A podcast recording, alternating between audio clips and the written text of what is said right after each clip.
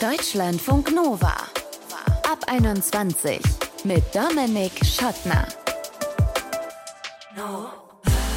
Leute, Iran, darüber müssen wir sprechen. Die Medien, die Regierungen im Westen, wir alle haben ehrlicherweise ganz schön lange gebraucht, um da so richtig unseren Fokus drauf zu richten, obwohl viele Menschen gesagt haben, Leute, schaut dahin. Und es waren vor allem Menschen aus der iranischen Diaspora, Menschen wie Kiana. Das Einzige, worum uns die Iraner bitten, ist Be Our Voice. Kiana ist in Deutschland geboren und aufgewachsen. Sie ist unter anderem Illustratorin und ist eine der Stimmen, die den Fokus lenken will auf die iranischen Stimmen. Und das tut sie mit ihrer Kunst, mit Illustrationen. Wie sie das macht, das hören wir in diesem Ab 21 Podcast. Schön, dass ihr dabei seid. Und wir hören aber auch Musik.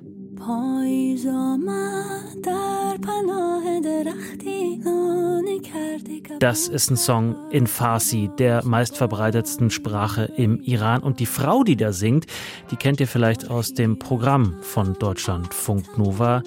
Denna Sarin, aka Madani, hat diesen Song hier Ende Oktober auf ihrem Instagram-Profil geteilt als Support für die aktuelle Revolution im Iran der ausgelöst wurde schon vor zwei Monaten Mitte September durch den Tod der 22 Jahre alten Massa Gina Amini, die angeblich ihr Kopftuch nicht korrekt getragen haben soll, dann von der Polizei festgenommen wurde und im Polizeigewahrsam dann eben gestorben ist.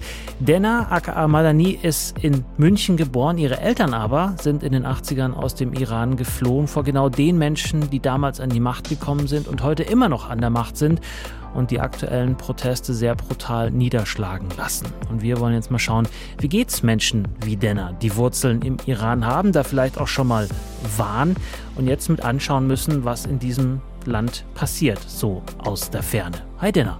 Hallo, danke für die Einladung. Hast du denn lange überlegen müssen, ob du diesen Song, den wir gerade eben gehört haben, produzierst und verbreitest? Oder war das für dich schnell klar, dass du da in, auf deine Art und Weise irgendwie supporten willst? Also ähm, das mit dem Song hat sich irgendwie so ergeben im Grunde, ähm, weil ich war zu der Zeit im Studio und dann ähm, sind die Proteste losgegangen und es ist einfach so, wenn du Künstlerin bist und Dinge, die dich bewegen, passieren, dann finden sie den Weg in die Musik und so war das mit den Protesten auch. Und die Version, ähm, die jetzt auch gerade gelaufen ist, das ist ähm, eine Demo, also die ist auch tatsächlich noch gar nicht fertig, aber es ist so ein zeitkritisches Lied, dass es für mich überhaupt keinen Sinn gemacht hat, damit zu warten irgendwie. Also ich wollte das gerne auf ähm, eine Art und Weise verfügbar machen und, und verbreiten, um eben auch solidarisch mich zu zeigen mit den, mit den Protestierenden. Hm, das, was man jetzt im Radio nicht gesehen hat, was man aber auf Instagram sieht, ist, dass du zum Beispiel auch mit so Blut verschmiertem oder dir läuft über dein Gesicht läuft Blut rüber. Mhm. Ähm, was ist die Message des Liedes? Worum geht's? Das Poisomat, dieser der Chorus sozusagen, ist tatsächlich ein, ähm, ein sehr bekanntes iranisches Lied, das wirklich sehr, sehr viele Menschen kennen, auch über den Iran hinaus. Es gibt auch eine türkische Version davon. Und Poisomat, der erste Satz, bedeutet, ähm, der, der Herbst ist da. Und es ist ein hochmetaphorisches Lied. Also es wird beschrieben wie die, die Düsterheit des Herbstes quasi aber am Ende steht trotzdem nach wie vor die Hoffnung, die Hoffnung auf den Frühling, die Hoffnung darauf, also dann im übertragenen Sinne, dass es besser wird. Und ich fand, das war einfach ein so passendes Bild, wenn man jetzt auf die Proteste schaut, weil es ist düster, es ist furchtbar, was gerade passiert. Aber was das Ganze antreibt, was uns antreibt, was die Menschen im Iran antreibt, ist die Hoffnung. Mhm. War das auch etwas, was du gleich am Anfang gedacht hast, als das losgegangen ist? Dass du gedacht hast, ah, da ist ein Funke, aus dem wirklich sowas wie Hoffnung entstehen kann? Oder hast du gedacht, oh, weiß ich jetzt noch nicht richtig einzuschätzen? Nee, also tatsächlich ähm, ging es, glaube ich, vielen so, dass wir nicht gedacht haben, dass sich das in diese Richtung entwickelt, weil es ist ja tatsächlich so, dass es die ganze Zeit, also wirklich in sehr, sehr regelmäßigen ähm, Abständen ähm, und gefühlt auch in immer kürzeren Abständen Proteste gab im Iran. Mhm. Äh, nur hat man davon nichts gehört. Die wurden hier nicht besprochen, teilweise oder wahrscheinlich vor allem, weil das Regime die sehr, sehr schnell und sehr brutal niedergeknüppelt hat und viele Menschen ähm, ermordet hat in dem Zuge, was gerade ja auch wieder passiert. Aber ähm, dieser Protest hat sich in eine Richtung entwickelt, die wir alle nicht erwarten konnten. Es haben sich tatsächlich generationenübergreifend, geschlechterübergreifend ethnienübergreifend alle Menschen im Iran zusammengetan haben, ihre Differenzen zur Seite gelegt, ähm, was in den Protesten davor eben nicht der Fall war, und stehen geschlossen dafür, dass sich das Regime jetzt ändern soll äh, und gehen soll. Mhm. Und das konnten wir nicht von Anfang an so, so absehen. Nee. Mhm. Ein wichtiger Teil bei diesen Protesten, viele sprechen ja auch schon von einer neuen Revolution, genauso mhm. wie bei anderen Revolutionen, Protesten in anderen Ländern, die es in den vergangenen, sagen wir, zehn Jahren gab, sind, ist natürlich Social Media. Ne? Du hast sofort ähm, oder relativ schnell, trotz Internetsperren, Videos ähm, von vor Ort, die aber eben zum Teil auch sehr brutale Aktionen zeigen. Wie gehst ja. du damit um? Was sortierst du aus? Was retweetest du oder postest du vielleicht weiter, sharest es in irgendwelchen äh, WhatsApp-Gruppen? Ja, das ist eine sehr wichtige Frage und da spreche ich auch immer wieder mit, ähm, mit, mit FreundInnen ähm, oder KollegInnen drüber, die selber auch eben iranische Wurzeln haben. Man möchte alles sehen, man möchte informiert sein und man möchte in irgendeinem Sinne, man möchte sich dem auch nicht verschließen, der, dieser Grausamkeit, die da gerade passiert. Es bringt aber niemandem etwas, wenn man selbst erlischt, also wenn man selber sich so sehr damit zuballert, ja, dass einem einfach die Energie ausgeht, dass einem die Kraft ausgeht und man einfach nicht mehr weitermachen kann. Und für mich bedeutet das ähm, persönlich einfach nur, dass ich mir sehr, sehr grafische Dinge, ähm, also sehr äh, explizit brutale Dinge wie wirklich Morde on camera zum Beispiel nicht anschaue. Aber wie mhm. gesagt, das ist eine persönliche Entscheidung für mich. Ich ähm, verfolge aber die, die Nachrichten, ich verfolge, also in der Caption steht ja meistens, was passiert, das lese ich mir durch. Mhm. Gibt es so Tage, wo du dich dabei erwischt, vielleicht auch mal gar nichts darüber zu konsumieren oder ähm, zu posten? Oder ist ja. wirklich seit Mitte September jeden Tag damit auch was da? Fast schon, ja. Also es gab vielleicht einen Tag, wo ich wirklich, wirklich müde war und gesagt habe, so, ich kann jetzt, ich muss jetzt mal einen Tag wirklich Pause machen, aber dann darf ich halt das Handy auch nicht in die Hand nehmen, weil mittlerweile sind die Algorithmen bei mir auf jeglichen Socials so gefüttert, dass mir halt vor allem eben Iran-Content da reingespült wird. Das mhm. heißt, sobald ich das Handy in die Hand nehme, sehe ich das auch. Ähm, und ich finde auch, dass es wichtig ist, informiert zu bleiben. Aber ähm, ja, ich hatte auf jeden Fall schon mal einen Tag, wo ich einfach gesagt habe, so, ich kann gerade nicht. Okay. Dana, du wurdest in München geboren, bist in Franken aufgewachsen. Deine Eltern, habe ich schon gesagt, sind aus politischen Gründen nach der Islamischen Revolution nach Deutschland geflohen. Welche Rolle hat der Iran denn gespielt in deiner Kindheit in Bayern? Ja, es war natürlich schon ein, ich, ich will jetzt irgendwie nicht Kulturschock sagen oder sowas, aber es ist natürlich so die, das Deutscheste, was man sich vorstellen kann. Also so die bayerische Kultur und vor allem so im Süden ist das ein sehr, sehr konservativer Teil. Das ist ein sehr, also das ist halt auch so der konservativste Teil in Deutschland fast.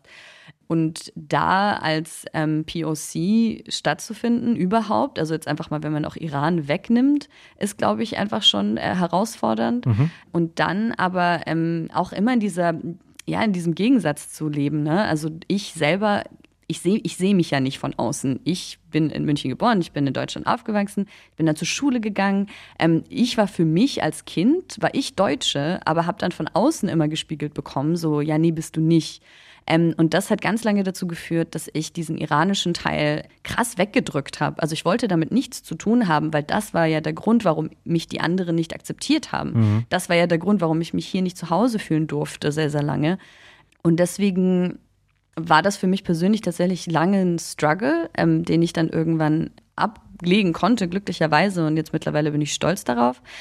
Aber trotzdem, klar, hatte man zu Hause, ähm, war es natürlich anders als bei meinen deutschen FreundInnen. Mhm. Es gab Ne? Also ähm, Essen, äh, Feiertage, einfach so ähm, das Familienleben an sich, die Sprache. Natürlich habe ich da ganz, ganz viel dann doch ähm, mitbekommen, was einem, glaube ich, dann auch erst so richtig bewusst wird, wenn man nicht mehr zu Hause wohnt. Mhm. Ähm, aber klar, wenn beide Eltern aus dem Iran sind, dann ähm, ist das natürlich auch so die Kultur, die sie einfach verkörpern. Ja, aber aus dem Iran ja auch geflohen sind, um eben nicht in diesen in diesen politischen Wirren irgendwie unterzugehen. So stelle ich mir das jedenfalls mhm. vor oder korrigiere mich gerne, wenn das äh, nicht richtig ist. Aber ist das dann auch Thema gewesen bei euch ja. am, am, am Tisch zum Beispiel? Ja, also es wurde nicht super oft darüber gesprochen, aber es war jetzt auch nicht so wie in der deutschen Nachkriegszeit, dass das irgendwie so ein Tabuthema war und es mhm. wurde einfach so verschwiegen, es ist nichts passiert, sondern ähm, wenn wir Interesse hatten, dann haben sie auch gerne darüber gesprochen und haben uns gesagt, was passiert ist. Aber ich glaube, das ist halt auch so ein Thema, das kannst du nur bis zu einem gewissen Grad durchsteigen, wenn du eben noch äh, kleiner bist. Also das hat auch unser Interesse daran und uns bewusst mit unserer Kultur quasi auseinanderzusetzen oder mit der Kultur unserer Eltern ähm, ich sage uns, weil ich und meine Schwester, mhm. ähm, kam erst mit den Jahren und dann haben sie auch offen darüber gesprochen, aber es war jetzt nicht so, dass wir ähm, jeden Tag darüber geredet haben. Ja, Menschen, die vor der Revolution geflohen sind, äh, haben meistens große Schwierigkeiten, so jedenfalls meine Erfahrung, selber wieder in den Iran zurückzufahren, um zum Beispiel Verwandte zu besuchen. Mhm. War das bei euch auch so? Mhm. Ja. Also ich, ja, also ich sage immer, es gibt irgendwie so zwei Lager in der Diaspora, habe ich das Gefühl. Es gibt so die, die sind noch also sind super verbunden noch mit dem, mit dem Land und fahren jeden Sommer ähm, dahin und ähm, haben da irgendwie so einen ganz anderen, so ein ganz anderes Verhältnis dazu. Und dann gibt es irgendwie die, die, ähm, bei denen sich einfach so eine krasse Angst festgesetzt hat äh, vor dem Regime, zu Recht natürlich, weil sie eben gesehen haben, was in der Revolution passiert ist. Und die wahrscheinlich auch durch diese Entfernung, weil sie eben nicht diesen regelmäßigen Kontakt zu dem Land haben, dass sich das dann auch irgendwie so richtig einfrisst und man davon irgendwie nicht so richtig loskommt. Und meine Eltern waren auf jeden Fall im zweiten Lager. Also ich war nur zweimal in meinem Leben im Iran zum Beispiel und beide Male halt so unter, unter Warnungen von, von Verwandten mhm. und eben meiner Eltern. Du warst 2019 äh, unter anderem mal da als Künstlerin schon mit mhm. so einer Art Stipendium. Ne? Mhm. Ähm, was hast du da erlebt? Und was, wie viel war da von dem, was deine Eltern dir erzählt haben über das Land? Ja, ähm, das war tatsächlich eine sehr, sehr äh, bedeutende äh, Erfahrung für mich, weil ähm, ich das erste Mal alleine im Iran war. Und man muss sich das so vorstellen, ich habe es ja gerade schon ein bisschen angesprochen, hier sieht man nie so aus wie alle anderen. Und dann war ich plötzlich als erwachsene, eigenständige Frau im Iran. Und ähm, ja, es war auf, auf einmal nicht mehr so. Man konnte nicht unbedingt direkt sehen, dass ich aus Deutschland gerade mhm. komme und dass ich nicht im Iran wohne. Die Leute sind jetzt anders mit mir umgegangen, einfach die Sprache überall zu hören und auch ähm, das erste Mal diese, diese Erfahrung zu haben, die ich nie hatte, dass meine Vorfahren aus diesem Land, wo ich gerade bin, sind mhm. und vielleicht auf dieser Straße gelaufen sind. Das sind alles so Erkenntnisse gewesen und so Gefühle, die ich überhaupt nicht kannte und die mich tatsächlich ein bisschen überrascht haben, weil ich nicht damit gerechnet habe. Aber das war auf jeden Fall auch ein sehr, sehr großer Schritt Richtung, ähm, ich, dass ich mich mit diesem Teil von mir quasi versöhne und, und, und wirklich ähm, das so, im Englischen sagt man so embrace, also ähm, umarme umarme, umarme, auf Deutsch sagt man es nicht, aber so, so, genau, also mir, also das so an, anerkenne um, und auch ja. möchte. Ja. ja. Wenn du jetzt an diese Zeit äh, zurückdenkst, vor drei Jahren, ist ja jetzt noch gar nicht so wahnsinnig mhm. lange her, und dann das vergleichst mit dem, was da jetzt gerade passiert, konntest du damals schon davon was spüren oder mhm. ja? Ja, ja, definitiv. Also es ist immer, das ist das Ding. Den IranerInnen, äh, vielen geht es sehr, sehr lange schon schlecht unter diesem Regime. Also, wenn man so will, seit es das Regime gibt. Mhm. Als ich in dem Land war, hat man schon gemerkt, wie viel Druck auf den Menschen ist und wie, ja, und wie sie trotzdem irgendwie versuchen, halt so ihr, ihr Leben zu leben. Aber als ich zum Beispiel gerade da war, war gerade ein, ein, eine junge Frau, ein Mädchen, ich weiß gerade gar nicht, wie alt sie war, ähm, auf ein so diese Stromkästen die in den Straßen sind, geklettert, hatte ihr ähm, Kopftuch ähm, abgemacht und an, ein, an, ein, an eine Stange ge gebunden und hochgehalten. Und dann, weil Leute ihr nachgemacht haben und aus Solidarität weiße Kopftücher getragen haben, hat die Regierung angefangen, dort so Spitzen auf diese Stromkästen drauf zu machen, mhm. weil sie mhm. so Angst hatten vor diesen jungen Frauen, die gerade ähm, in, den, in den Straßen Irans dann äh, auf diese Dinger geklettert sind. Und das zieht sich halt durch, dieses Thema zieht sich durch. Und ich habe wirklich seit Jahren schon gehört, die Revolution wird von den jungen Frauen Irans ausgehen. Und das ist genau das, was passiert ist. Mhm. Und du als junge Frau, glaubst du, du könntest nach dem Song, den wir am Anfang gehört haben, jetzt noch in den Iran reisen? Nee, auf gar keinen Fall. Nee? Also, nicht in ähm, den je jetzigen Iran. Ja, ja, nicht in den jetzigen Iran, das ist das Ding. Also ich glaube, das ist vielen nicht bewusst, die äh, irgendwie iranische Freunde haben oder iranischstämmige Freunde haben, die jetzt gerade viel auf den Socials posten. Ähm, diese Menschen haben mit dieser Entscheidung quasi ja die Entscheidung getroffen, dass ihnen das gerade wichtiger ist, als ähm, dass sie selbst quasi ähm, Reisefreiheit genießen können weiterhin und in den Iran können und ihre Familien sehen können. Und das, dieses Opfer ist auch nicht zu unterschätzen. Wie gesagt, trotzdem absolut nicht vergleichbar mit dem, was die Menschen im Iran machen. Und ich glaube, deswegen haben viele auch diese Entscheidung getroffen. Aber das muss einem trotzdem bewusst sein. So die Menschen, die jetzt gerade sehr, sehr laut sind auf Social Media, die können, so wie das Regime gerade ist, einfach nicht wieder zurück. Und ich glaube, das ist auch irgendwo die Motivation, eben nicht aufzuhören, zu sagen, so, nee, es muss jetzt was passieren. Sagt Dana Sarin, Musikerin und Podcast-Host. Ihr kennt sie aus dem Deutschlandfunk Nova-Programm. Der ist hier unterwegs als Madani und sie hat uns erklärt, wie sie mit ihrer Musik die Menschen in Iran unterstützt bei ihrem Kampf nach mehr Demokratie, nach mehr Menschenrechte. Danke, Dena. Danke. Deutschlandfunk Nova. Die Posts in Social Media zu den Protesten zur Revolution im Iran. Wenn man sich die anschaut, da sieht man viele Videos, da sind viele Fotos, da sind aber auch viele Songs, wie wir vorhin von Dena eingehört haben. Und es gibt auch Zeichnungen, Illustrationen, die zeigen vor allem Frauen, die sich zum Beispiel ihre Haare abschneiden, wie sie die Fäuste ballen, wie sie die Fäuste nach oben strecken.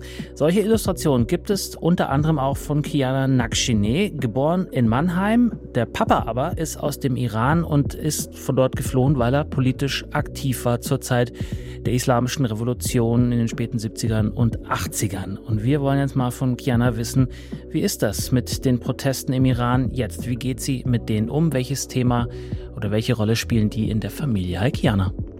Hallo. Ich habe schon gesagt, deine Eltern sind damals nach der islamischen Revolution nach Deutschland geflohen. Du bist hier geboren und aufgewachsen. Was hast du von deinen Eltern über die Zeit damals vor deiner Geburt denn mitbekommen? Wie viel Iran war in deinem Aufwachsen? Also sehr viel Iran. Ich bin sehr iranisch aufgewachsen. Essen sowieso. Aber auch Farsi, also es wird nur Persisch gesprochen zu Hause mit meinen Eltern. Wir haben Weihnachten erst sehr spät angefangen zu improvisieren, weil bei uns wird Nowruz gefeiert. Das ist das iranische Neujahr im Frühjahr. Mhm.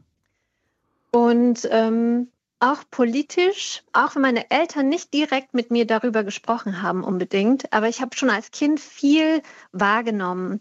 Und gerade dieses, dass meine Eltern fliehen mussten, dass es nicht freiwillig war und da so eine gewisse Melancholie ähm, mitschwingt, wenn sie über Zuhause reden. Also ich habe sehr früh begriffen, dass es ein Zuhause ist, dem sie nachtrauern und hier nicht richtig zu Hause sind. Und hat sich das auch auf dich übertragen? Also sind die Erzählungen deiner Eltern, die sozusagen in die unter die Haut gekrochen und haben dein Bild vom Iran auch entsprechend mitbestimmt oder hast du ein eigenes über die Jahre entwickelt? Beides. Wobei je älter ich werde, umso melancholischer werde ich in der Hinsicht auch. Und gerade jetzt, wo die Revolution so aktuell ist, habe ich manchmal heimlich schon das Gefühl, oha, ich wurde einer Heimat beraubt, in der ich aber nie eigentlich war. Also nur zu Besuch, aber ich bin ja nicht dort groß geworden. Mhm. Trotzdem fühle ich mich schon sehr verbunden mit dem Land. Mhm. Wenn du an dieses Iran, an diesen Iran denkst, den du damals bereist hast und den mit dem vergleichst, den du heute so siehst, was erkennst du da wieder oder auch nicht? Ich sehe vor allem Familie wenn ich an den Iran denke, wenn ich die Bilder sehe, wenn ich die Sprache höre. Und ähm, auch die Wut, die die Leute in sich tragen gegenüber der Regierung, mhm. das habe ich auch schon immer wahrgenommen. Also es ist keine Überraschung für mich, das jetzt so zu sehen. Mhm. Und das hast du auch schon damals wahrgenommen, als du als noch nicht Erwachsene, sondern als Kind, als Jugendliche da warst? Ja, ganz klar. Also es wurde sofort geflucht, sobald diese Sittenpolizei auf der Straße war oder generell Polizisten. Mhm. Und wie, äh, was hat es dann für, auf dich für einen Eindruck äh, gemacht? Also hat dich das in Angst versetzt oder war das, war halt so, ist so, ist in diesem Land so? War so. Das ist nun mal so, weil meine Familie selber nicht diese Angst ausgestrahlt hat. Hm. Und auch, also ich weiß auch, wie ich mit meinen Cousinen unterwegs war und bevor wir los sind, meine Mutter Angst hatte. Sie so, oh, zieh dir aber deinen Schal richtig auf die Stirn und ähm, vielleicht ziehst du dir eine längere Hose an, weil meine Knöchel so ein bisschen frei waren. Und es waren meine Cousinen, die meinten, ach komm, entspann dich, das geht schon. Wir gehen trotzdem auf die Straße so. Mhm.